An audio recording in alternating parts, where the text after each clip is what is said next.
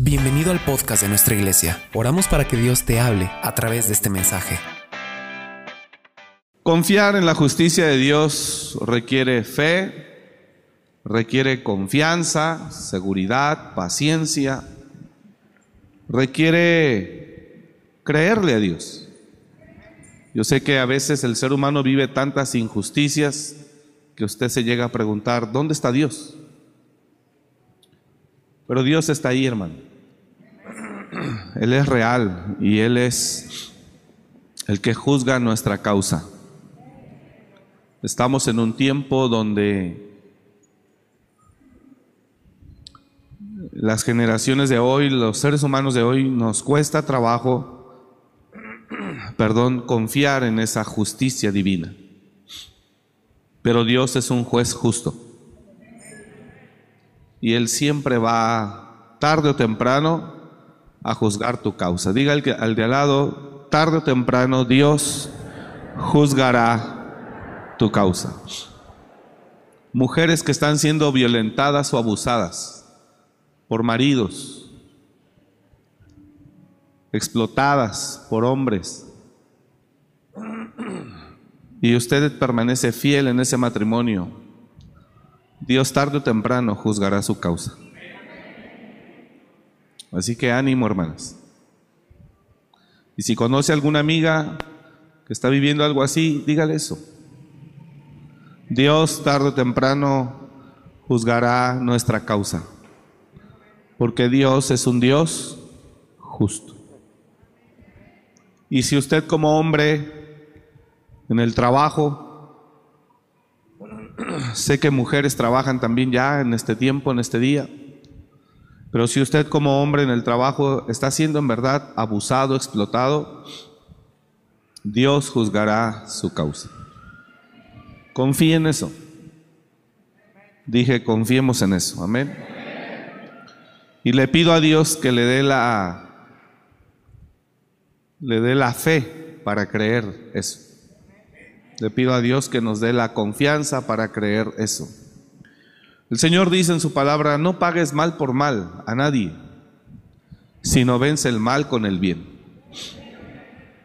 Y yo le pido a Dios que nos ayude a pensar de esa manera, a no pagar a nadie mal por mal, sino a vencer el mal con el bien. La escritura así lo dice.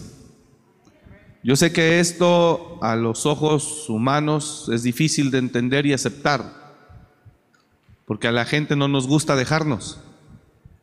Y cuando andamos en la carne, pues menos.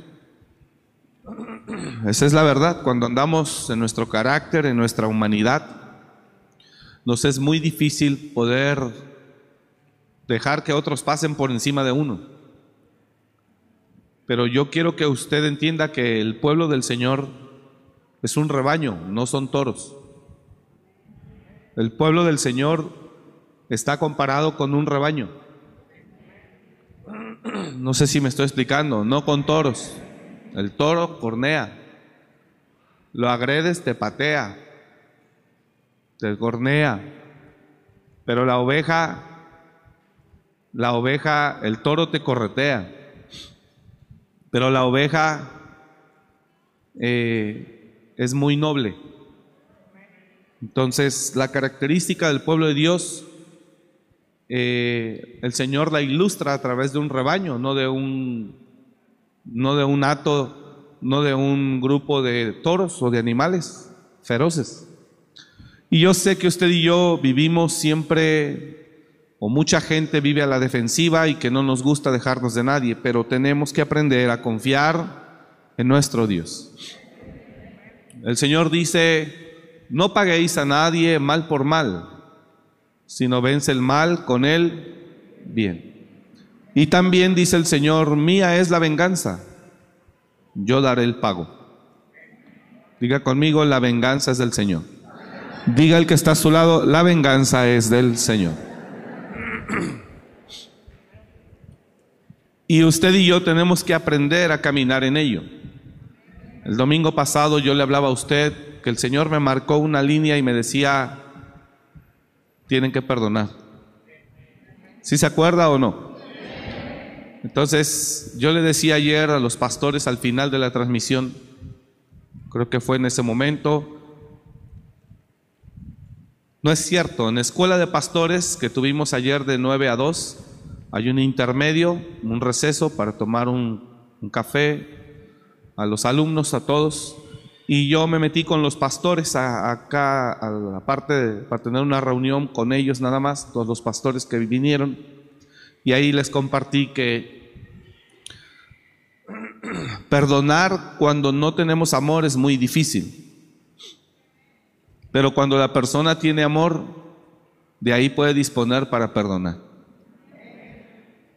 La Biblia dice, no dice de tal manera perdonó Dios al mundo. No dice de tal manera amó Dios al mundo.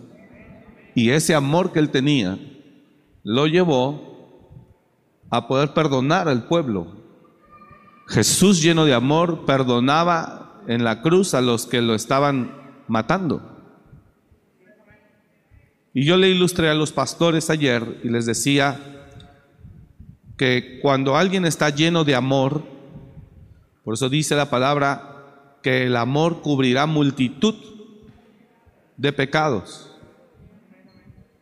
Entonces, cuando la persona no tiene amor, sino tiene amargura, coraje, resentimiento, cuando la persona no tiene amor en sí, no está llena de amor, la persona va a ser muy difícil que pueda perdonar, porque el perdón nace del amor. Dios nos perdonó por amor. Entonces, cuando la persona está llena de amor, la persona puede perdonar fácilmente. Y ayer le enseñaba a los pastores y les decía, saqué de mi cartera y saqué mil pesos en billetes de diferente denominación y le decía, perdonar es cuando se tiene amor, es como si tú tuvieras mil pesos en tu mano. Perdón, mil pesos en tu mano. Y con esos mil pesos tú puedes comprar varias cosas. Estar lleno de amor es como tener algo, que puedes disponer de lo que tienes para poder eh, aplicarlo en lo que necesitas. Por ejemplo, yo tengo mil pesos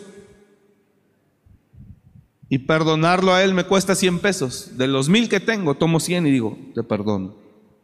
No sé si me estoy explicando, usted me está entendiendo. Nadie puede perdonar si no tiene amor. Dios nos perdonó porque Él tenía amor. Por eso Juan 3:16 dice que de tal manera amó Dios al mundo, que dio a su único hijo. Entonces el perdón de Dios viene por el amor que Él nos tiene.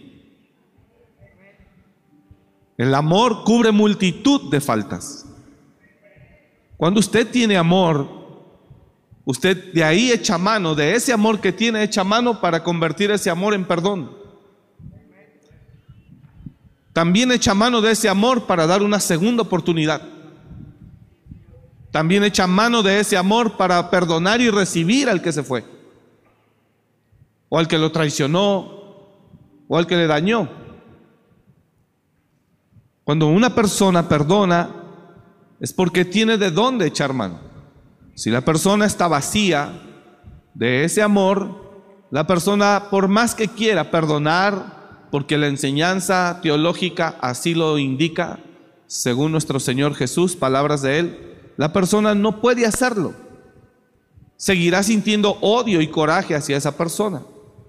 Entonces es muy importante que la persona esté siendo saciada del amor de Dios continuamente, para que la persona pueda eh, confiar en la justicia de Dios, que es el tema del cual estoy yo hablando. La persona tiene que tener ese amor en Dios para confiar que su papá, el Señor, Él es el que va delante de Él o delante de ella. La iglesia no son toros, la iglesia somos corderos. Y tenemos que aprender a perdonarnos y amarnos. Dios es un Dios de segundas oportunidades. Normalmente queremos la segunda, la tercera, la cuarta y la quinta oportunidad para mí, pero para él que falló no quiero que haya una segunda, ni tercera, ni cuarta, ni quinta. Normalmente somos personas que nos gusta, lo digo con mucho respeto hermanos, normalmente somos personas que nos gusta hacer, pero no nos gusta que nos hagan. Normalmente somos personas que nos gusta ser perdonados y considerados, pero no nos gusta no solamente no nos gusta perdonar, sino no nos gusta que lo perdonen a Él. Imagínense a Pedro niega a Jesús, traiciona a Jesús antes de que a Jesús lo crucifiquen. Pedro se siente mal, deja el ministerio y vuelve a la pesca. Jesús resucita y se aparece a sus discípulos y Jesús va a buscar a Pedro. Y cuando Pedro y Juan estaban adentro en la barca pescando, Jesús en la orilla les dice, ¿tenéis algo de comer? Y ellos dijeron, no hemos pescado nada. Pero Juan le dice a Pedro, es el maestro. Pero Pedro está avergonzado. ¿Por qué? Pues porque le falló al Señor. Entonces Jesús les dice, vengan. Ya tenía Jesús las brasas puestas. Ah, no es cierto. Allá mismo Jesús le dice, echad la red a la derecha y ahí detectan que es el Señor, porque eso se lo dijo en un principio. Y ya después de Jesús dijo, vengan, denme de los peces que pescaron. Y Jesús ya tenía listo el brasero, el fogón. Y están desayunando con Jesús. Y Pedro está agachado. Pedro está agachado, usamos esa palabra, chiveado. Bueno, tiene que ver con cordero, chivo, cordero. Pedro está apenado, avergonzado. Pedro está triste porque le falló a su, a su Señor. Y empiezan a desayunar y pues él agachado. ¿Cómo cree que se sentía? Apenado. ¿Me está comprendiendo? Y después de que terminan de desayunar, Jesús le dice a Pedro, Simón, ¿me amas? Y ya Pedro contesta triste, avergonzado, dice, Señor, tú sabes que te amo. Entonces Jesús le dice, apacienta mis ovejas. ¿Sabe qué le dice? Aquí no pasó nada, tranquilo. El que me negaste tres veces allá, y que te jactaste llenando la boca diciendo, no, yo nunca te negaré, si es necesario morir contigo, moriré, pero yo nunca te negaré. Pero al último lo negó y no una, sino tres veces. Yo no conozco a ese Galileo, no sé de qué me hablas. Y la última maldijo, maldita sea que no saben que no tengo nada que ver con ese infeliz. Y cantó el gallo. Entonces Pedro estaba muy avergonzado, muy triste porque le había fallado a su Señor. Su Señor, como cualquier otro ser humano, si hubiéramos sido usted y yo, hubiéramos llegado y hubiéramos dicho, qué gacho Pedro, no que muy acá conmigo, que muy fiel, ¿eh? Eso no se hace, mira que esto, mira que el otro. No, hermano, Jesús no le mencionó nada de eso. Jesús les invitó el desayuno y cuando terminaron de desayunar le dijo, Pedro, Simón, hijo de Jonás, ¿me amas? Y Pedro agachado contesta, pues te fallé, pero sí te amo. Y Jesús le dice, apacienta mis ovejas. Le está diciendo, hey, aquí no pasó nada. Dale. ¿Alguien está entendiendo eso? ¿Qué es lo que hace que Jesús haga eso con Pedro? El amor. El que no tiene amor no puede perdonar, el que no tiene amor no puede bendecir, el que no tiene amor no puede dar segundas oportunidades, el que no tiene amor no desea que el demás sea perdonado, el que le hizo daño a él. Cuando hubieron comido, Jesús dijo a Simón Pedro, Simón hijo de Jonás, ¿me amas más que, más que estos? Le respondió, sí Señor, tú sabes que te amo.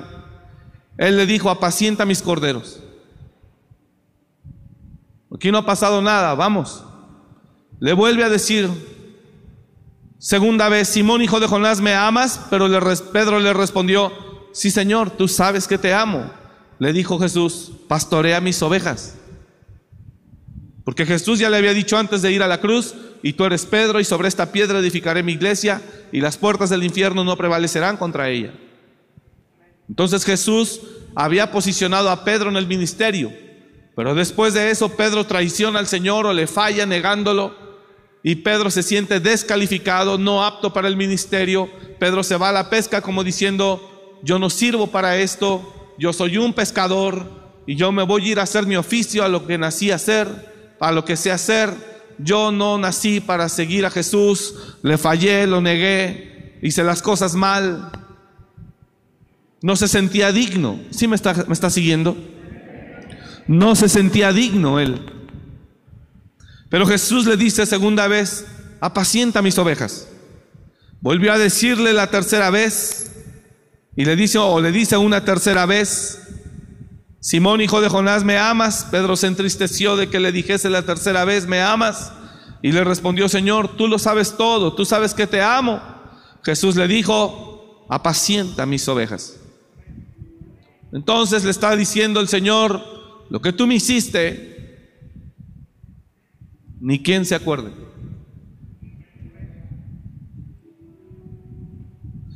Cuando un hermano de nosotros de la iglesia cae, queremos que pague. Lo rechazamos por su pecado. No, y antes era peor. No le hablen, el pastor le decía a la congregación, no le hablen. Sentado del ministerio. Y todos los hermanos religiosos le decían fuchi. Y ese hermano de por sí condenado por el diablo porque tropezó y cayó. Y todavía con la iglesia volcada en contra de él. Como si toda la iglesia estuviera listo para arrojar la primera piedra. Al hermano se le descubrió su pecado, pero a usted no. Pero no significa que usted está en posición de aventarle la piedra. Por eso Jesús dijo, si está listo, suéltale la primera. Vieron a María Magdalena, la mujer tiene que morir a pedradas. ¿Tú qué dices? La ley dice que ella tiene que morir a pedradas, fue sorprendida en adulterio. Y todos estaban listos ya con las piedras para soltársela a la mujer y matarla. Y usted conoce la historia, Jesús se escribe en tierra los mandamientos de la ley como diciéndole, señores, no ignoro la ley de Moisés, la conozco. Y todo está bien. Y Jesús se pone de pie y dice, está muy bien, la ley dice eso, yo estoy de acuerdo. El que esté libre de pecado de ustedes, tírele la primera.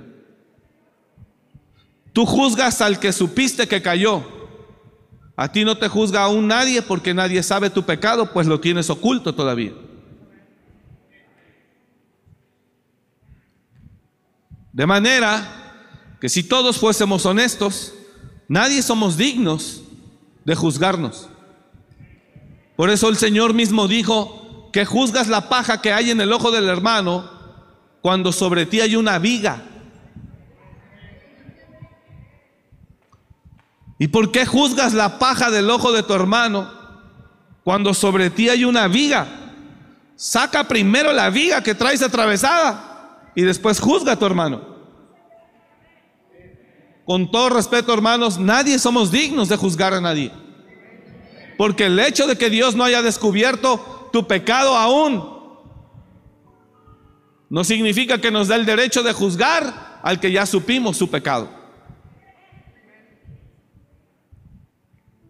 Así que, si mejor ya vi que ya salió el pecado de mi hermano a luz, si ves las barbas de tu enemigo cortar, pon las tuyas a remojar. ¿No entendió? Significa que si Dios ya sacó a luz el pecado de él, en cualquier momento puede sacar el tuyo. Así que no te jactes y mucho menos juzgues. Si las familias no se han destruido,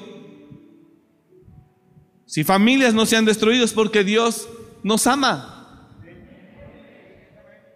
Y Él está buscando ayudarnos para salir de ello en el nombre de Jesús. Pero si Dios sacara a luz muchas cosas, hermano, si Dios sacara aquí muchas cosas a luz, aleluya. Aquí se arman los catorrazos, hermano, con todo. Si Dios sacara aquí a la luz, uy, papá. Porque hasta el que tiene cara de San Judas Tadeo, ah, no sabes cómo está.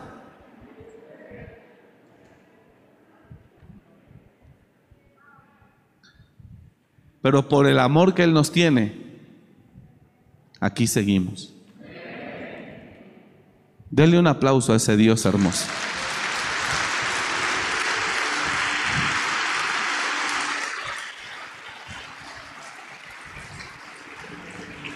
Por el amor que Él nos tiene, hermano, aquí seguimos. Oh Padre, no merecemos tanto amor de verdad. Pero le voy a explicar ahorita cómo somos, porque estamos leyendo. De manera que, antes de aplicar lo que le quiero decir, de manera que si Él por su amor nos ha guardado, lo que menos nos queda es juzgar.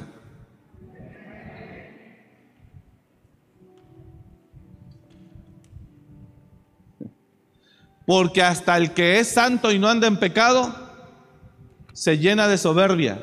Y eso es pecado.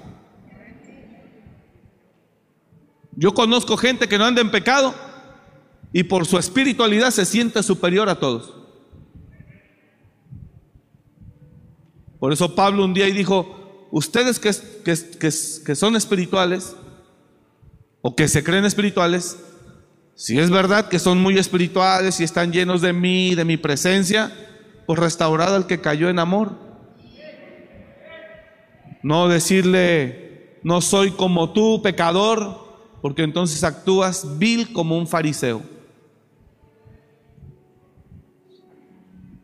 Si estamos aquí, es por su gracia.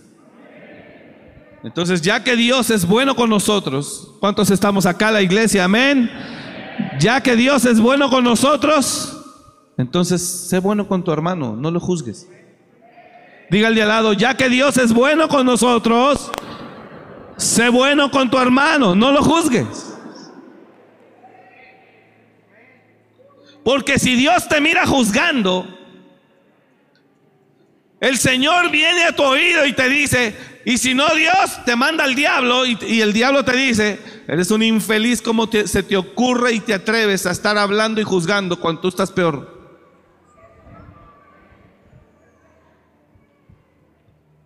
Si no te lo dice Dios, te manda al diablo. Y el diablo viene y te lo dice.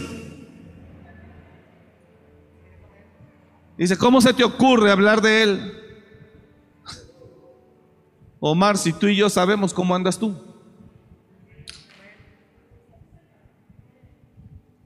Y si te tengo ahí es porque te amo. Entonces lo que menos harías o deberías de hacer es juzgar a tu hermano. Eso es perdón, eso es amor. Y tiene que volver eso a nuestras vidas. Nadie somos dignos de enemistarnos con nadie. Perdóneme que le diga esto, esto está fuerte. Nadie es digno de enemistarse con nadie, pues no hay un solo justo, ni aún uno. Nadie somos dignos de enemistarnos con nadie, pues no hay ni aún uno, un solo justo.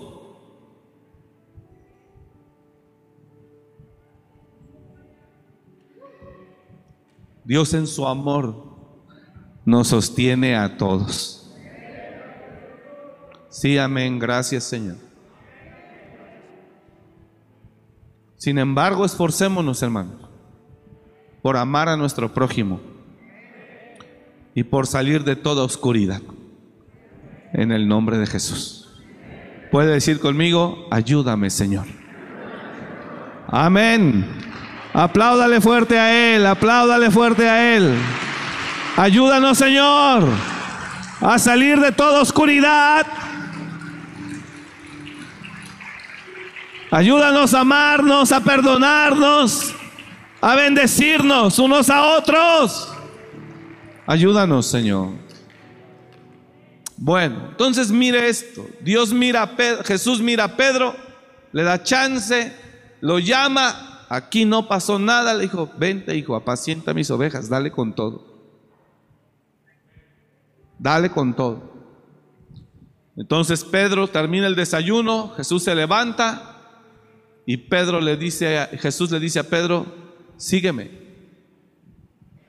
Entonces Pedro queda reinstalado en el ministerio sin ninguna consecuencia.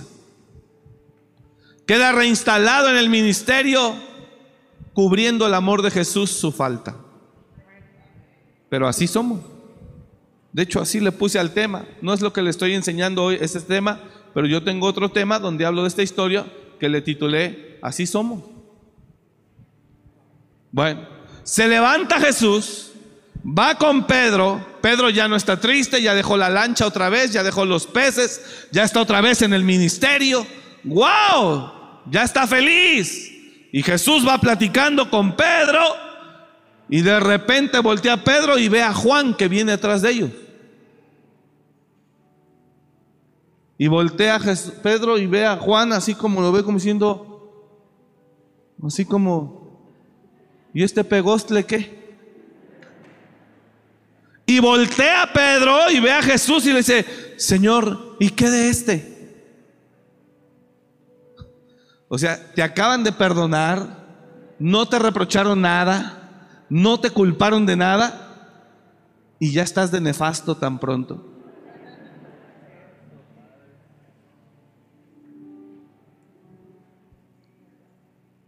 ¿Alguien no, no, sé si me estoy explicando?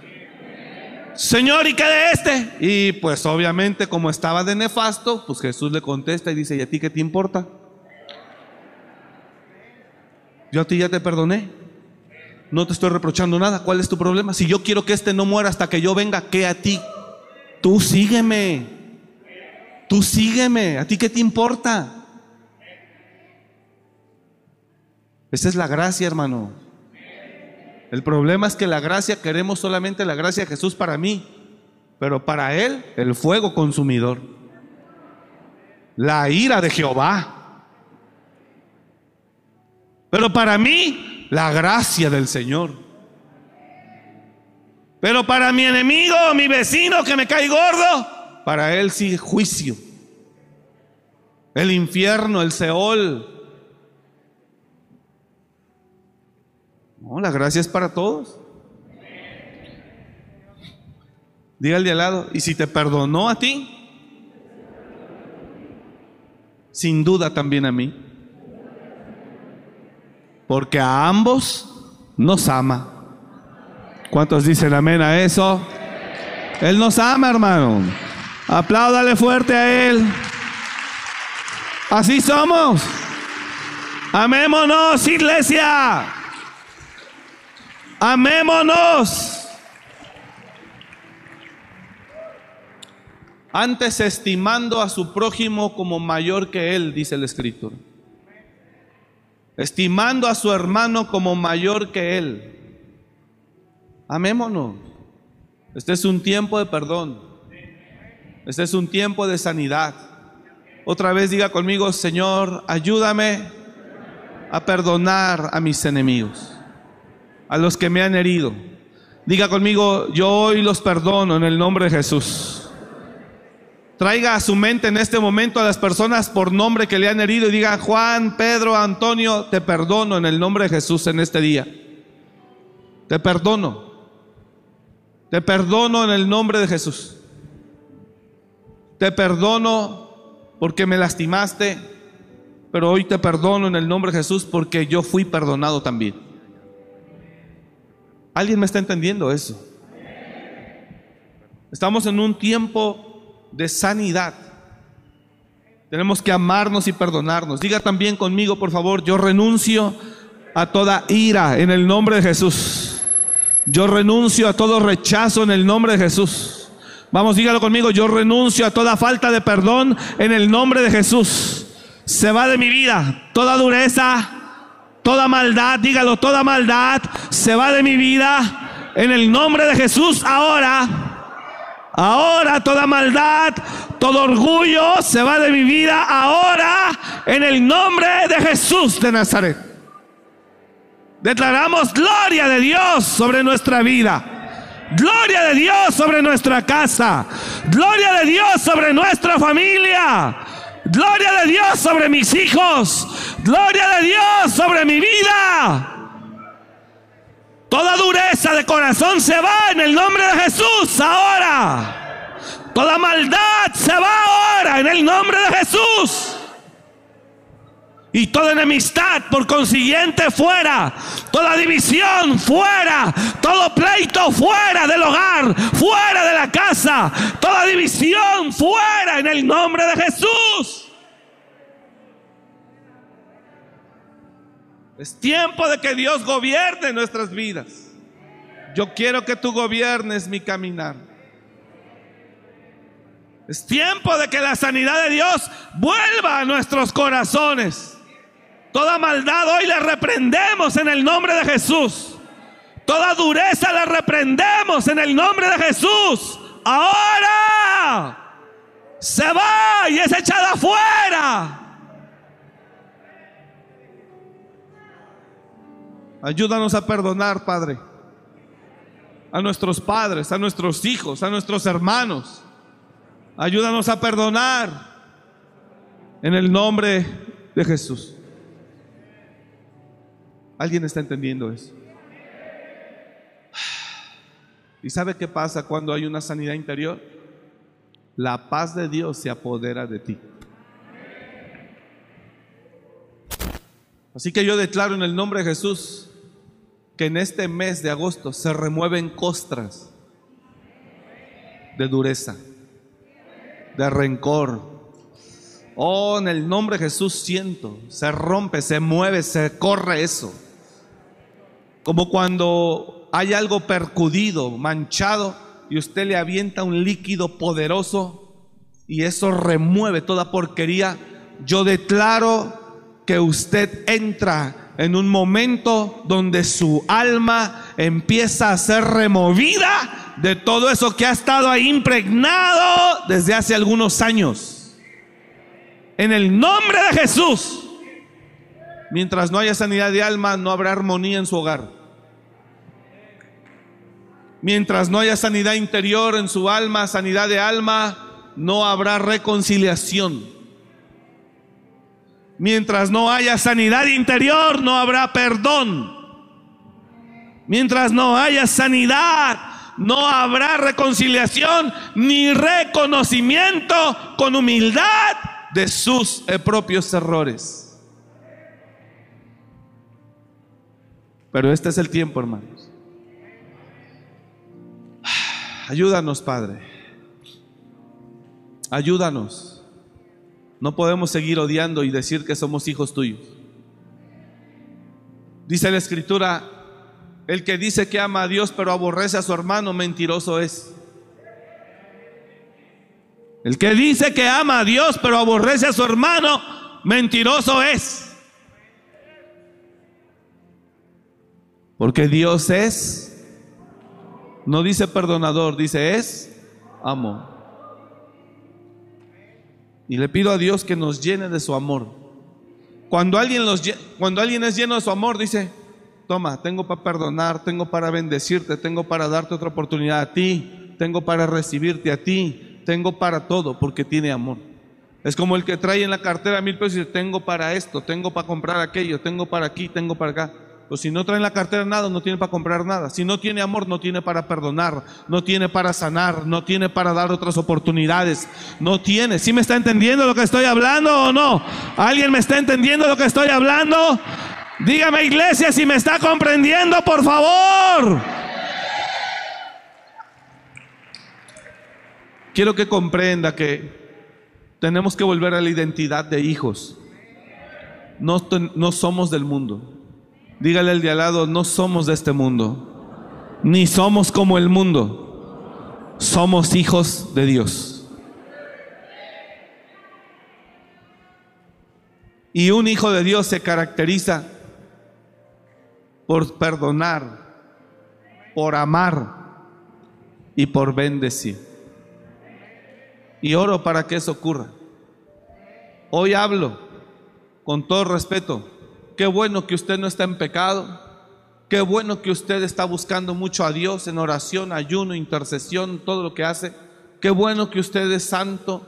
Qué bueno que usted tiene una comunión profunda con Dios. Me alegra. Pero eso no lo hace superior a nosotros. Y mucho menos le da la, la autoridad para juzgarnos. Por eso Pablo dice, usted que es espiritual o que se siente, bueno, restaurad al que cayó en amor. Así que si usted está lleno, lleno, lleno, qué bueno, gloria a Dios. Pero debe de manifestar esa llenura con amor y perdón. Hermanos, si alguno fuere sorprendido en alguna falta, vosotros que sois espirituales, restauradle con espíritu de mansedumbre, considerándote a ti mismo, no sea que tú también seas tentado. Suelta la palabra. Así que, para poder confiar en la justicia de Dios, tenemos que estar llenos de ese amor. Y de ese amor digo, el amor que hay, Señor, hacia ti, me da para confiar en ti. Y yo quiero decirle algo, nuestro Dios es justo. Dios viene en un tiempo cercano, restauraciones de hogares. Como que no le dio mucho gusto, pero algunos dijeron, ya estaba yo bien así, ¿para qué le mueve? No, cuando hablo de restauraciones de hogares, no estoy hablando eh, solamente, aunque sí incluye, pero no en todos sus casos, la restauración matrimonial. No, no, no hablo de eso. Hablo de que cuando de lo que estoy diciendo viene un tiempo de, si viene un tiempo de sanidad, la sanidad va a traer alegría, armonía y unidad. Paz. Viene un tiempo de eso. No puede usted traer la paz donde hay contienda, porque la contienda es la rencilla del corazón. Y mientras esa rencilla del alma no sea arrancada, la armonía no puede dominar ahí. Entonces tiene que haber forzosamente una intervención divina basada en el amor del Señor. ¿Me está escuchando? ¿Cuántos anhelan eso? No habrá diablo que se meta, porque su casa estará cubierta. Y sobre todas estas cosas, dijo Pablo, vestidos de amor, que es el vínculo perfecto. Esa es la palabra que yo tengo para usted hoy tenemos que sanarnos. Inclina su rostro otra vez ahí, por favor, en su lugar. Otra vez, hermano. Incline su rostro. Mire, cada quien sabemos lo que cargamos. Cada quien sabemos lo que hay en el morralito. Ayúdanos, Padre. Ayúdanos a poder bendecir. Tal vez es a su cónyuge al que tiene que perdonar. Ayúdame, Señor. O a sus hijos o a sus padres, no lo sé. Solo medite en ello, por favor. No lo esconda, no lo evada, no le huya. Medite. Ayúdanos, Señor.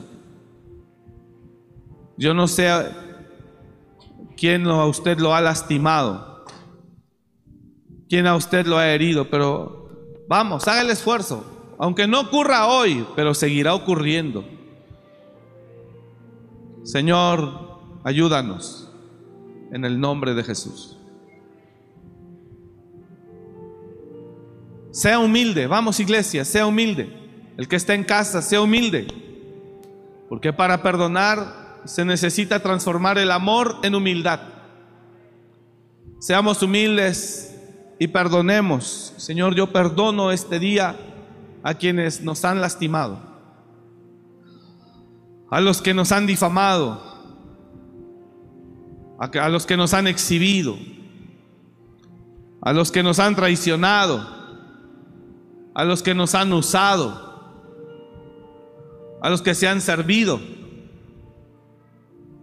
Señor, hoy perdono en el nombre de Jesús. Yo los perdono. Se tiene que ser humilde, iglesia, para poder perdonar a esas personas. Vamos, suéltelo. Bendígalo. Dígale, yo lo perdono, Padre. Y renuncio a todo, a todo sentido de venganza. Renuncio en el nombre de Jesús. Señor, yo perdono a esas personas que me han lastimado. Perdone, si es su hermano o hermana, perdónela. Señor, yo perdono. Yo perdono hoy. En el nombre de Jesús, yo lo perdono. Un líder, un maestro, un jefe, un compañero, lo que sea, hágalo, hágalo ahí. Suelte, suelte. Dios quiere llenarlo de paz. Dios quiere llenarlo de su amor. Dios quiere llenarlo de su presencia. Suelte, suelte, suelte, suelte al vecino. Ayúdame, Señor. Padre, ayuda a tus hijos, ayuda a tu iglesia. Ayuda a tu iglesia, ayuda a tu iglesia. Hoy te lo pedimos, Padre, en el nombre de Jesús. Ayuda a tu iglesia. Hoy, ayúdalos. Ayuda a tu iglesia. Ayuda a tu iglesia que lo haga. Ayuda a tu iglesia, Señor, que suelte, que suelte, que libere, que bendiga.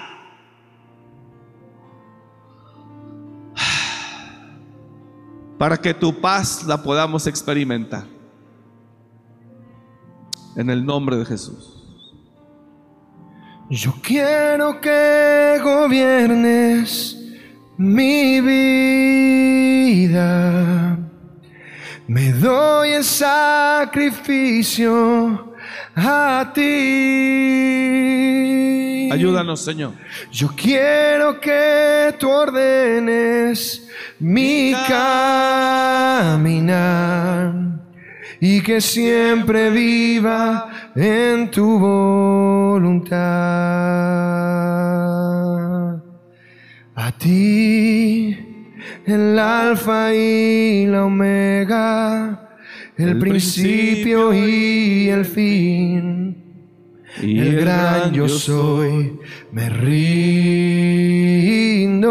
A ti. a ti, el todopoderoso, el que es y que será, y el gran yo soy, me entrego. Quiero que gobiernes mi vida. Me doy en sacrificio a ti. Yo quiero, yo quiero que tú ordenes mi caminar y que siempre viva en tu voluntad. Señor, ayúdanos a ser la iglesia que tú quieres que seamos. Ayúdanos, Padre. En el nombre de Jesús. Ayúdanos. ¿Alguien está entendiendo lo que el Espíritu Santo está buscando de usted o no? Es tiempo, hermano. Es tiempo. Abra sus ojos, mire. Es tiempo. Es tiempo de sanar. Hace ocho días yo le dije, y no crea que le estoy predicando lo mismo porque no tengo que hablarle. El Señor es lo mismo. El Señor hace ocho días nos hablaba y yo le dije, Eclesiastés, tiempo de aborrecer, tiempo de amar. Y le voy a decir algo, ¿cuántos si son honestos? En un momento difícil, usted quiere perdonar porque entiende por la enseñanza que no es bueno odiar, pero le cuesta, ¿sí o no? Claro, muy difícil. Porque no ese es el tiempo. Pero yo le aseguro delante de Dios que estamos entrando en un tiempo de sanidad. Porque después de ese tiempo de sanidad viene visitación de papá.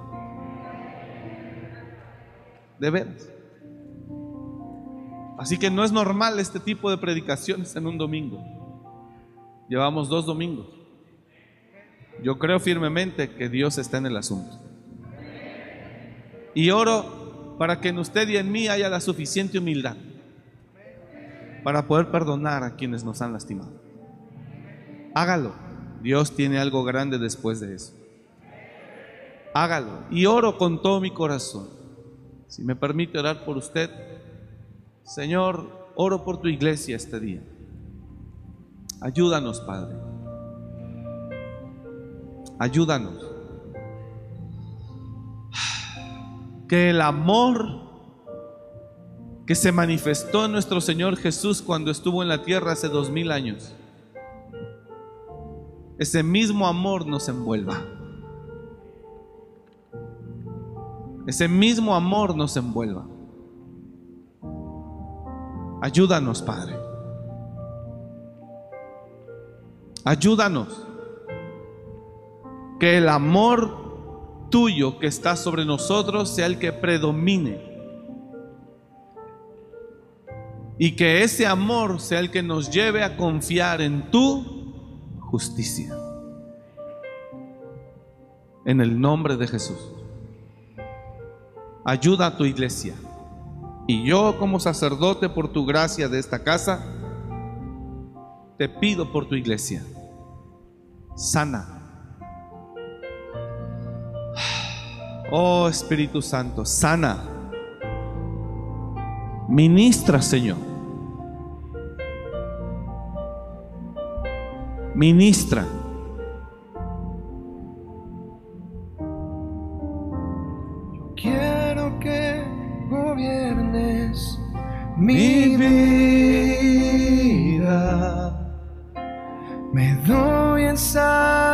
Sacrificio a ti. Yo quiero que tú ordenes mi caminar y que siempre viva en tu voluntad. Yo quiero, Yo quiero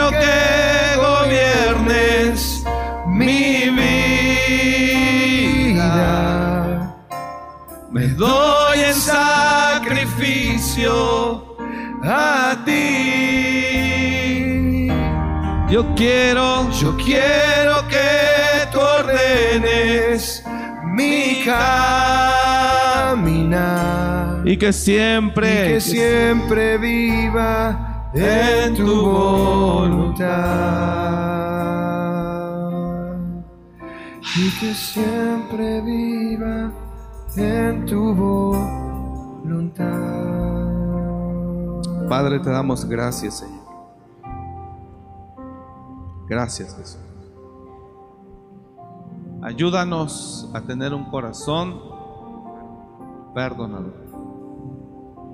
Gracias, Padre. Diga conmigo, gracias, Señor. Oro para que tu paz embargue cada corazón, Señor. Y que tu paz se apodere de nuestras vidas. Oh Señor, gracias. Te damos la gloria y te bendecimos en el nombre de Jesús. Amén. Dele un aplauso a Él, por favor. Amén.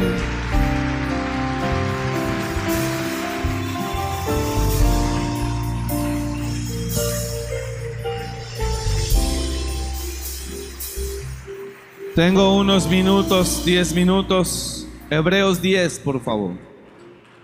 Hebreos 10. Abra su Biblia ahí. Guíanos, Espíritu Santo. Háblanos, Señor, guíanos, bendícenos. Te necesitamos.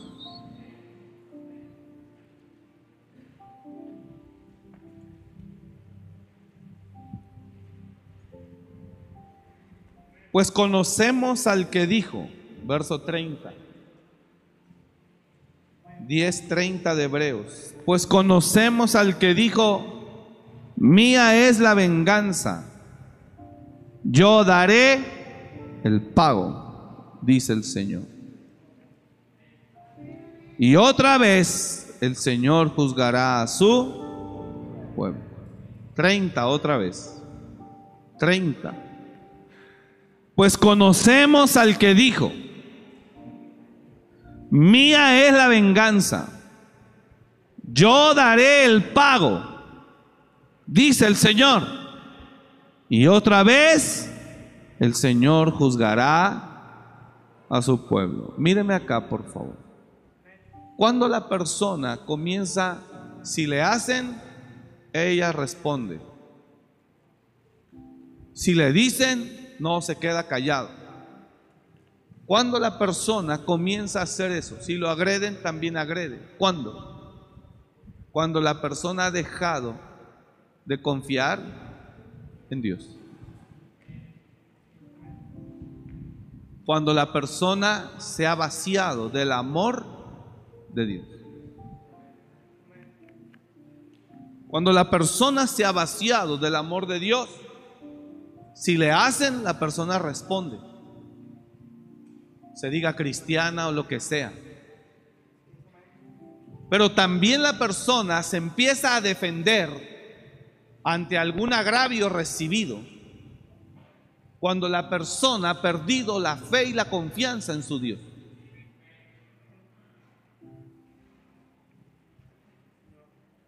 Cuando la persona ha perdido la fe y la confianza en su Dios, la persona de ahí en adelante, si me haces te hago. Y como veas nos toca y a mí no me importa. ¿Por qué? Porque la persona en algún momento de su vida dejó que lo agraviaran y en su parecer nunca vio que Dios hiciera algo por él o por ella. Entonces la persona se enoja contra Dios mismo incluso. Y entonces la persona adopta una personalidad independiente a Dios. De ira, de enojo. Y entonces es una persona que se comporta de ahí en adelante a la defensiva todo el tiempo. Es una persona que ya no se deja, que ya no se queda callada. Es una persona que ya no pone la otra mejilla. Es una persona que ha dejado de creer en Dios porque nunca miró que Dios le defendiera. Nunca miró que Dios le hiciera justicia. Nunca miró que Dios interviniera. Nunca. Pero eso es una mentira.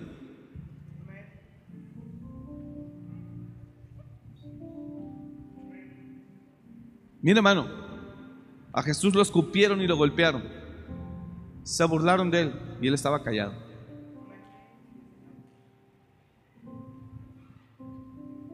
Y Jesús sabía que él no tenía que hablar porque sabía el galardón que el Padre tenía para él. Y dijo, no. Y por eso Isaías profetizó y dijo, como oveja fue llevado al matadero y delante de sus trasquiladores se enmudeció, no abrió su boca. Jesús nunca dejó de confiar en la justicia del Padre de su padre. Entonces, cuando la persona le agreden y él responde, es una persona que ha dejado de confiar en la justicia de Dios. Pero el Señor dice, pues conocemos al que dijo, mía es la venganza, yo daré el pago, dice el Señor. Y otra vez el Señor juzgará a su pueblo. Y termino. Génesis, por favor, vaya conmigo al libro del Génesis. Todos conocen esa historia, no la voy a desarrollar porque usted la conoce. Pero en Génesis todos conocemos lo que eh, Labán le hizo a Jacob, su sobrino. Dice la escritura que Dios se aparece a Jacob en Betel. Y Dios le dice a Jacob en Génesis 28, verso 11, que llegó a un cierto lugar y durmió allí porque ya el sol se había puesto. Y tomó de las piedras de aquel paraje y puso a su cabecera y se acostó en aquel lugar. Y soñó he aquí una escalera que estaba apoyada en tierra y su extremo tocaba el cielo, y aquí que ángeles subían de Dios, subían y descendían por ella. 13. He aquí, y he aquí Jehová que estaba en lo alto de ella, el cual dijo, yo soy Jehová, el Dios de Abraham tu padre y el Dios de Isaac. La tierra en la que estás acostado te la daré a ti y a tu descendencia. Dios le dice a Jacob, tu descendencia será como el polvo de la tierra y te extenderás al occidente, al oriente, al norte y al sur, y todas las familias de la tierra serán benditas en ti y en tu simiente. He aquí que yo estoy contigo, le dice Dios a Jacob. He aquí que yo estoy contigo y te guardaré por donde quiera que fueres. Mire, mire lo que Dios le dice a Jacob. He aquí que yo estoy contigo y te guardaré por donde quiera que fueres y volveré a traerte a esta tierra. Porque no te dejaré hasta que haya hecho, ¿qué dice? Bueno, ¿quién es el que empeña su palabra ahí? Dios. Le dice que le dará toda esa tierra a él y a su descendencia. Y dice, yo estoy contigo y te guardaré por donde quiera que fueres. Y volveré a traerte esta tierra y quiero que sepas que no te dejaré hasta que haya hecho contigo lo que te he dicho. Despertó Jacob asombrado. Ciertamente Jehová está en este lugar y yo no lo sabía, dice él. Y tuvo miedo y dijo, cuán terrible es este lugar, no es otra cosa que casa de Dios y puerta del cielo. Y se levantó Jacob de mañana y tomó la piedra, la alzó por señal y derramó aceite en ella. Jacob dice, y llamó aquel nombre del lugar Betel, aunque Luz era el nombre de la ciudad primero. E hizo Jacob voto diciendo, si fuere Dios conmigo y me guardare en este viaje en que voy, si fuere Dios conmigo, dice Jacob, después de lo que Dios le dijo, si fuere Dios conmigo y me guardare en este viaje en el que voy, y me diere pan para comer y vestido para vestir, y si volviera en paz a casa de mi padre, Jehová será mi Dios. Y dice Jacob, y esta piedra que he puesto por señal será casa de Dios, y de todo lo que me dieres, el diezmo apartaré para ti. Jacob hace pacto con él. En fin, ahí Jacob comienza su viaje. Todos conocemos la historia porque se le ha predicado muchas veces. Jacob hace, emprende su viaje y está 20 años en ese viaje trabajando para un hombre que abusó de él, que lo explotó, todos ya sabemos eso. Trabajando para un hombre que abusó de él y que cuando Jacob se quería ir, le dice Labán a él, no, quédate, he visto que Dios me ha prosperado por tu causa. O sea, como quiera, por su interés, le dijo, quédate, he visto que Dios me ha prosperado por tu causa. O sea, le digo en sus narices, te estoy utilizando. No me entendió usted. No le doró la píldora de otra manera, se lo dijo en su cara, quédate, tú me importas un comino, pero me he dado cuenta que por ti Dios me ha bendecido, quédate. Jacob le dijo, mira cómo he estado, cuántas ovejas tenías antes de que yo llegara y cuántas tienes hoy. Entonces Jacob, termino con esto y póngame atención, por favor, escúcheme. Jacob nunca perdió su confianza en Dios. Esa es la enseñanza. Nunca. Le estuvo sirviendo, diga conmigo, le estuvo sirviendo 20 años a un hombre gandaya, encajoso. ¿Sí, entiende la palabra griega gandaya? Le estuvo sirviendo 20 años a un hombre abusivo, injusto, duro, mentiroso, pero Jacob nunca perdió la confianza en su Dios. Póngame atención acá. Entonces, ¿cuándo fue que usted cambió la actitud? ¿Cuándo fue que usted cerró su corazón? ¿Cuándo fue que usted dijo, no, ya estuvo, me están viendo la cara de sonso, ya no más? ¿Cuándo? Cuando perdí mi confianza en Dios. ¿Y cuando perdí mi confianza en Dios? Cuando vi que me hacen, me hacen y Él no hace nada.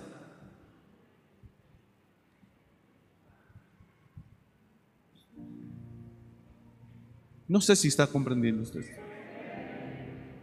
Jacob lo estuvieron abusando 20 años. Jacob le dice a Labán, de día me consumía la helada, el calor y de noche la helada.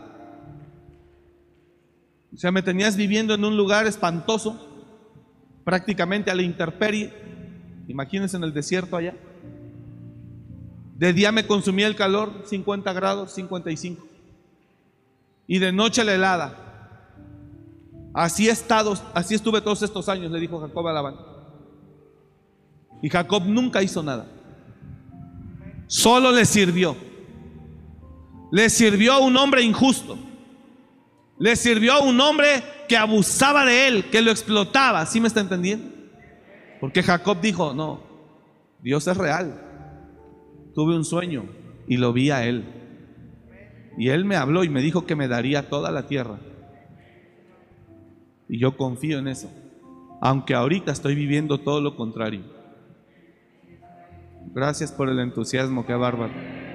Aunque ahorita estoy viviendo todo lo contrario, Dios a mí me habló. Y sé que Él es un Dios justo. Puede decir alguien, confío en tu justicia, Señor. Y eso ocurre con mucha gente hoy en día en el trabajo, en la propia casa. Con todo respeto, hermano, a veces hay hombres en sus hogares que son, pero gandallísimas con sus esposas. No valora a la mujer. La utiliza como si fuera una esclava. Le exige como si usted proveyera verdaderamente. Se pone al brinco Jamás permitiría que Silvia me volviera los zapatos. Es una tontería eso. Esa es una humillación, según a la mujer que ama. Imagínate si no la amara. Qué infeliz es, el que hace eso. De verdad.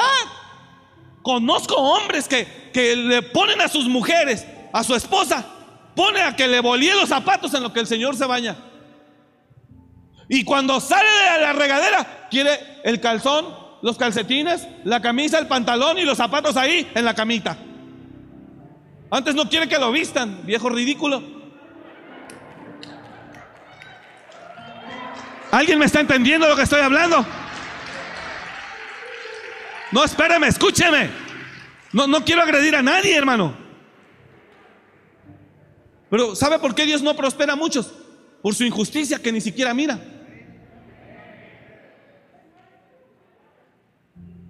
Y ah, exige, pero a la hora de proveer y de sacar al frente a su familia, no, lo tiene viviendo en palos.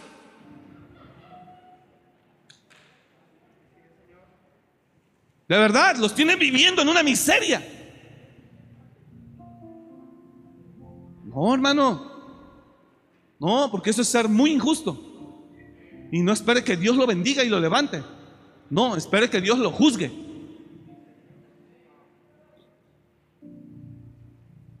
¿Quiere que se le cierren los cielos? Siga así. Dice el Señor, no me traigas más buena ofrenda. Primero ve y arréglate con tu esposa y llama a tu esposa.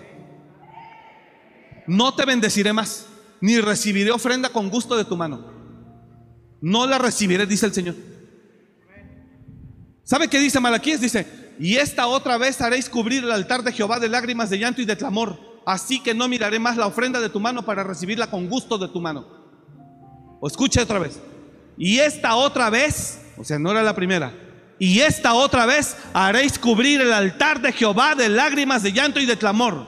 Así que no miraré más la ofrenda para recibirla con gusto de tu mano. Mas diréis, ¿por qué? Porque Jehová ha testiguado entre tú y la mujer de tu juventud como has sido desleal con ella, de, siendo ella tu compañera y la mujer de tu pacto.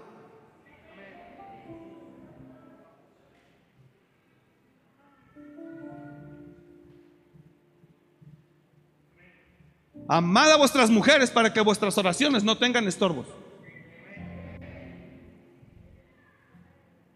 Mira lo que dice. Si lo pusieron o no. y esta otra vez haréis cubrir el altar de Jehová de lágrimas, de llanto y de clamor.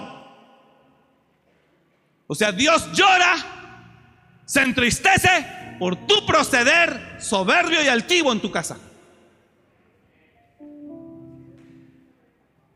Y esta otra vez haréis cubrir el altar de Jehová de lágrimas, de llanto y de clamor. Así que no miraré más a la ofrenda para aceptarla con gusto de vuestra mano. ¿Y sabes qué? ¿Por qué dice ofrenda? ¿Sabes por qué? Porque Dios toda ofrenda, Él tiene la obligación porque juró por Él mismo que la multiplica. Da cosecha, a toda siembra da cosecha. Y dice Dios, no me traigas ofrenda porque no te voy a cosechar nada. Porque eres un desgraciado. A un hombre que hablé que tenía problemas con su esposa, que están separados, le hablé y le dije, ven hijo, yo sé que tienen problemas entre tú y, y, la mamá de tus hijos, le dije. Pero tus hijos, ¿qué culpa tienen? ¿Cuántos meses tiene que no le das un peso partido por la mitad? Dije, ¿tú sabes que, que, tu esposa, la mamá de tus hijos, trabaja o tiene dinero? ¿O de dónde tú te imaginas que ella puede estar manteniendo a sus hijos? ¿Y tú como si nada? Ahora pregúnteme cómo está él, con una mano atrás y otra adelante. Porque no tiene voluntad le dije, tienes que entender que el hecho de que tengas problemas con tu cónyuge no significa que vas a arrastrar también a tus hijos. Señor, aunque usted se divorcie de la mujer y la mujer no quiera estar más con usted, usted tiene obligación moral con sus hijos.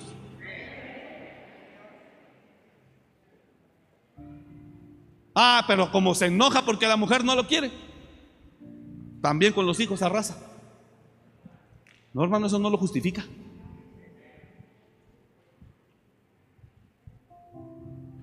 Se calentó esto de repente, da ya como que usted dijo, santo, turbulencia, agarra que aquí, que agarra me he confesado. Está fuerte, pero es real. Confía en la justicia de Dios. Y mira, hermano, es mejor que te peguen y no que tú pegues.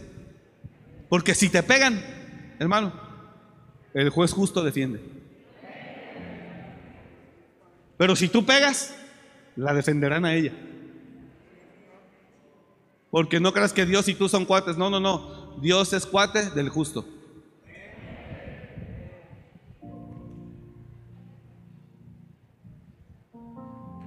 Y esta otra vez haréis cubrir el altar de Jehová de lágrimas de llanto y de clamor. Y esta otra vez haréis cubrir el altar de Jehová de lágrimas de llanto y de clamor Así que no miraré más a la ofrenda para aceptarla con gusto de vuestra mano. ¿Ofrenda? Claro, porque toda ofrenda yo la multiplico. Entonces no te la voy a recibir. Mas diréis por qué. Mas diréis por qué. Porque Jehová ha mirado. Porque Jehová ha atestiguado entre tú, ahí dice entre ti, entre tú y la mujer de tu juventud, contra la cual has sido desleal, siendo ella tu compañera y la mujer de tu pacto. Está fuerte eso. Siguiente verso. ¿No hizo el uno habiendo en él abundancia de espíritu? ¿Y por qué uno? Porque buscaba una descendencia para Dios. Guardaos pues en vuestro espíritu y no seáis desleales para con la mujer de vuestra juventud. Pues mira hermano, injustos todos los seres humanos somos, pero cuídese. Cuidémonos en el nombre de Jesús. Siempre es mejor que quede en Él y no en mí. Que quede en ella y no en mí. ¿Alguien está entendiendo? Le pide la túnica, no le niegue la capa. Ve conmigo una milla, voy dos. Me cachetea, aquí estoy para que le siga.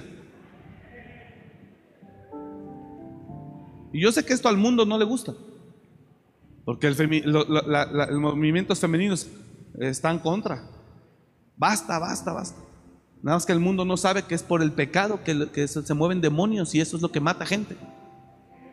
Es el pecado. No es los hombres contra las mujeres, es el pecado que viven hombres y mujeres. Pero el mundo no lo quiere entender así.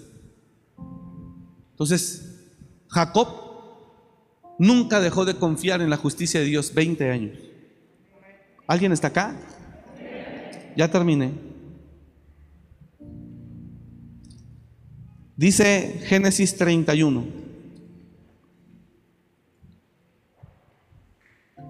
Solo leo ahí y termino. Y oía Jacob las palabras de los hijos de Labán, que decían, Jacob ha tomado todo lo que era de nuestro padre y de lo que era de nuestro padre ha adquirido toda esta riqueza. Póngame atención aquí, por favor, yo ya terminé. A esas alturas ya habían pasado 20 años y Dios ya había bendecido a Jacob. Pero los hijos de Labán dijeron, no, Jacob es un ladrón, despojó a mi padre, a nuestro padre. No era cierto, hermano. Dios había hecho justicia a Jacob. Pero los hijos no dijeron, ay, mi papá cómo abusa de Jacob. No, cuando ya vieron que Dios bendijo a Jacob, dijeron, mira este Jacob cómo ya abusó de nuestro padre. Diga conmigo, así somos.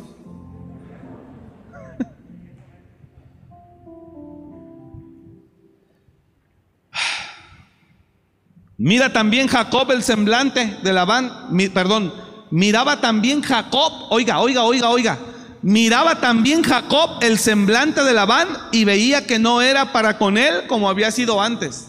¿Cómo había sido antes? Pues Labán rico y Jacob jodido y abusando de él. Y pues Labán feliz. Lo tenía viviendo en un jacal. ¿Sí me está entendiendo o no? Y Labán en casa de piedra, casa de piedra, cosechando. Y Labán y Jacob sirviéndole.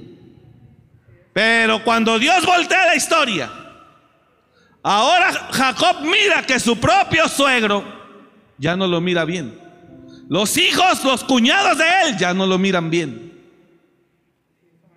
Porque la justicia de Dios llegó. Miraba también Jacob el semblante de Labán y veía que no era para con él como había sido antes. Y ahorita se va a comer, hermano, aguante, ya, ya, terminé, aguánteme. Miraba también Jacob el semblante de Labán y veía que no era el semblante como había sido antes. Tres, también Jehová dijo a Jacob, vuélvete a la tierra de tus padres y a tu parentela y yo estaré contigo. También Dios le dijo, llegó el tiempo, mi hijo. Vámonos. La justicia de Dios tarde o temprano va a llegar. Bueno, avanzo. Cuatro. Envió pues Jacob y llamó a Raquel y a Lea. Solo quiero que entienda eso, por favor. Envió pues Jacob y llamó a Raquel y a Lea al campo donde estaban sus ovejas. Y les dijo Jacob a sus mujeres, les dijo, veo que el semblante de vuestro padre no es para conmigo como era antes. Y ahí va Jacob anunciando la justicia de Dios. Mas el Dios de mi padre ha estado conmigo Vosotras sabéis, Jacob le está diciendo a sus mujeres, vosotras sabéis que con todas mis fuerzas he servido a vuestro padre. Y vuestro padre me ha engañado y me ha cambiado el salario diez veces. Pero Dios no le ha permitido que me hiciese mal. Y él decía así, los pintados serán tu salario. Entonces todas las ovejas parían pintadas. Y si decía así, los listados serán tu salario, o sea, se lo cambiaba cuando se le antojaba. Ahorita le explico eso. Bueno, mejor no. Bueno, mejor sí. Los listados serán tu salario. Usted entiende, ¿verdad? Entonces no le explico ya nada. Entonces todas las ovejas parían listadas. Así rápido, escúcheme. Pasan 14 años, Jacob se hace de sus dos mujeres, Lea y Raquel. Jacob ya se va. Labán dice, quédate, porque Jehová me ha bendecido por tu causa. Quédate. Y le trabaja seis años más. Pero ya no bajo salario, sino le trabaja y le dice, las que salgan pintadas de aquí en adelante serán para ti. Las que nazcan lisas serán para mí. ¿Está bien? Y entonces salían puras pintadas. Dios ya había empezado a bendecir a Jacob. Y Labán llegaba arbitrariamente. ¿Alguien está entendiendo? Y, y Labán llegaba arbitrariamente y decía, no, no, no, no, no, me equivoqué. Te dije que eran las pintadas las mías y las lisas las tuyas. Y Jacob, está bien, Señor, como usted diga. Y la siguiente parida, puras lisas, hermano. Porque cuando llegue el tiempo de tu justicia, nadie podrá hacer lo contrario. ¿Alguien está entendiendo o no? Cuando llegue el tiempo de tu bendición, nadie podrá detenerlo.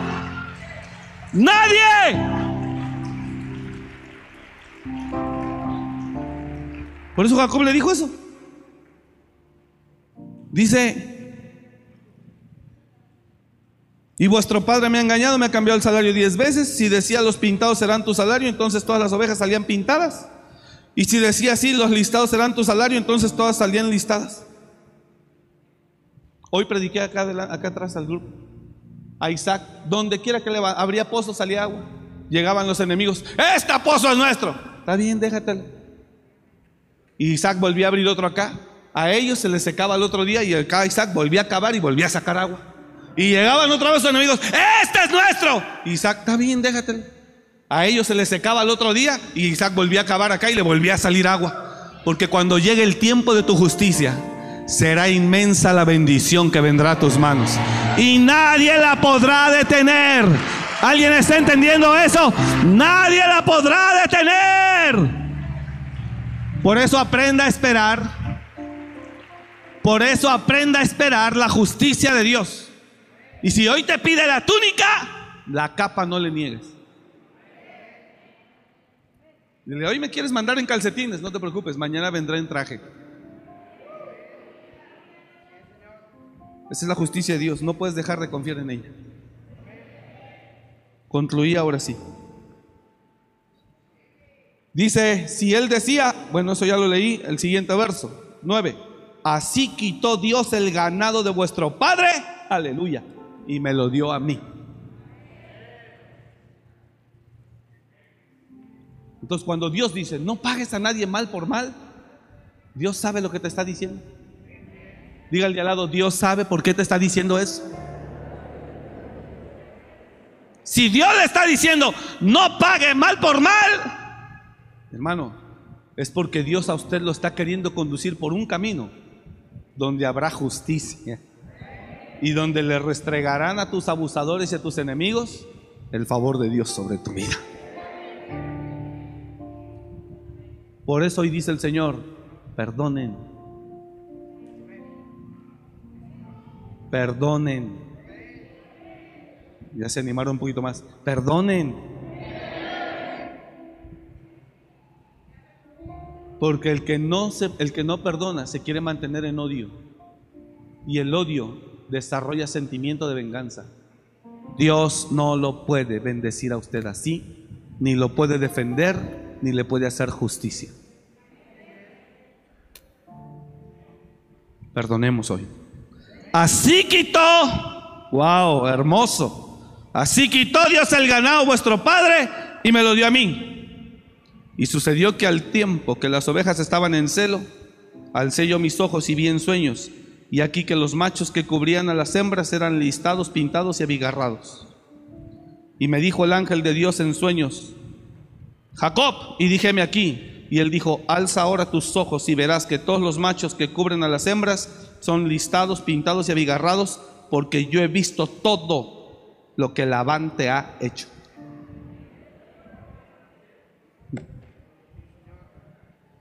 Yo soy el Dios de Betel, donde tú ungiste la piedra. Aleluya. Soy el Dios de Betel, donde tú pactaste conmigo. Y donde aunque han pasado 20 años no se me ha olvidado. Y aquí estoy yo para hacerte justicia. Porque he visto todo el mal que te ha hecho Labán. Yo soy el Dios de Betel, donde tú ungiste la piedra y donde me hiciste un voto levántate ahora y sal de esta tierra y vuélvete a la tierra de tu nacimiento. Y se fueron. Ese hombre confió en la justicia de Dios. Así que, humillaos pues bajo la poderosa mano del Señor, para que Él los exalte cuando fuere tiempo. Humillaos pues bajo la poderosa mano de Dios, para que Él los exalte cuando fuere tiempo. ¿Sabe a quién Dios le concede las mejores empresas? a los que fueron explotados cuando fueron empleados. A ellos.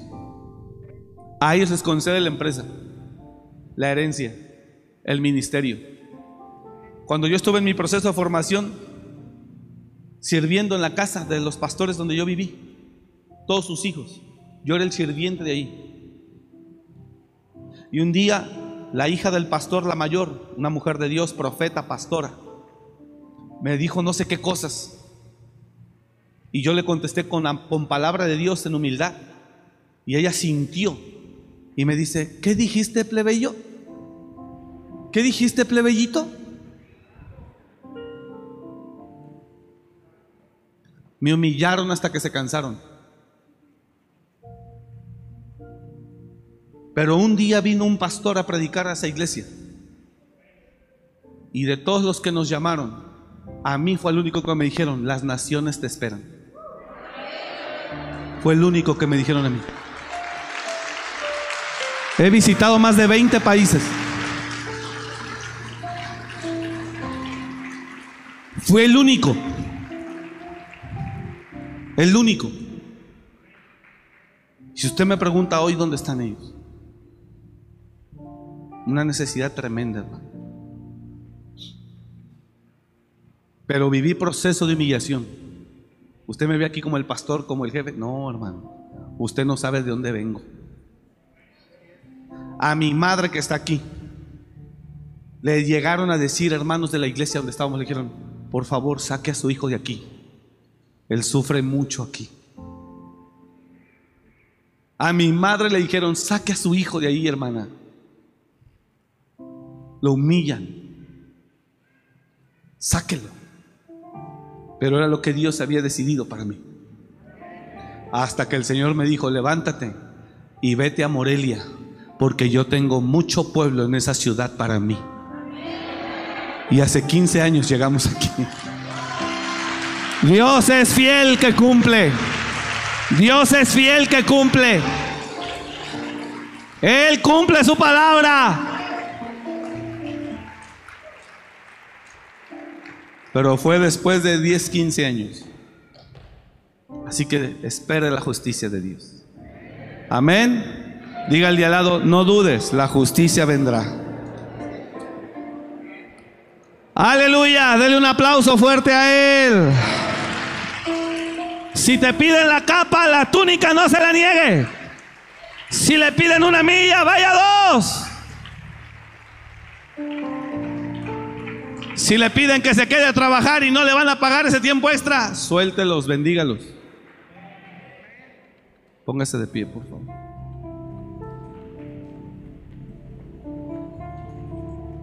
¿Sabe qué es lo más hermoso? Que cuando Dios ya le entregó algo por justicia divina, esto es lo más hermoso y escúchelo acá. Escúchelo acá. Escúchelo, escúchelo, escúchelo. Esto es lo más hermoso. Que cuando Dios ya le entregó algo a alguien por justicia divina, nadie te lo podrá quitar.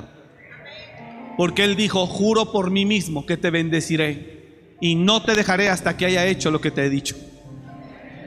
Cuando alguien recibe algo, dígalo conmigo, cuando alguien recibe algo por justicia divina, ¿usted entiende eso o no? Por haber esperado, por haber pagado precio, por haber aguantado, por haber callado. Cuando alguien recibe algo por justicia divina, lo mejor es que cuando te lo entregue, aunque se levanten enemigos, el Señor dice, si se levantaren contra ti, si conspiraren contra ti, lo harán sin mí. ¿Sabe cuántos enemigos se nos han levantado? Perdone que le diga esto, pero son más los pastores que nos aborrecen y nos atacan que la gente del mundo. Hablan pestes de uno. Nos tiran y nos tiran y nosotros los bendecimos. Me he puesto de tapete para servir a las iglesias aquí en Morelia. No tenemos problema. Nos piden apoyo, los apoyamos. Nos piden servicio, les servimos. Nos piden esto con gusto, porque ya conozco el camino. Pero es en serio, hermano. Aunque se levanten enemigos, si ya recibiste algo por justicia divina, dígale al de lado, cuando recibas algo por justicia divina, lo mejor de todo es que nadie, nadie te lo quitará. Escuche esto, aleluya, esto me emociona. Esa herencia que usted recibe, oiga, oiga, oiga, esa herencia que usted recibe por justicia divina, lleva abajo unas letras que dice intransferible a otra persona. Es de Él porque Él se lo ganó. Es de Él porque Él pagó el precio. Es de Él porque Él aguantó. Es de Él porque Él se sacrificó. Intransferible. Es decir, que no, se no te será quitado. ¿Qué dice la escritura? No será quitado el cetro de Judá. No será quitado el cetro de Judá. Aún por encima de los errores que cometa que por supuesto no nos justifica. Pero es así, hermano. Y vemos la fidelidad de Dios. Bendigo su vida y espero que la palabra le sirva en el nombre de Jesús. Así que no, no crea, no dude que Dios está en su trabajo donde tal vez le están encajando la uña. Aguante, porque Dios está ahí. Padre, bendecimos tu nombre esta tarde. A tu iglesia, gracias por tu palabra. Bendecimos tu nombre en el nombre de Jesús. Te damos gracias por todo lo que tú nos hablas y lo recibimos. Dígalo conmigo, lo recibo, Señor, con todo el corazón. Gracias, Padre. Por favor, que esta semana ellos vean tu mano y tu fidelidad. En el nombre de Jesús y la iglesia dice, amén. Apláudale a Él con todo el corazón. Dios le bendiga. Gracias por escuchar este mensaje. Comparte y suscríbete. Para más información de nuestro ministerio visita www.amoryrestauracionmorelia.org.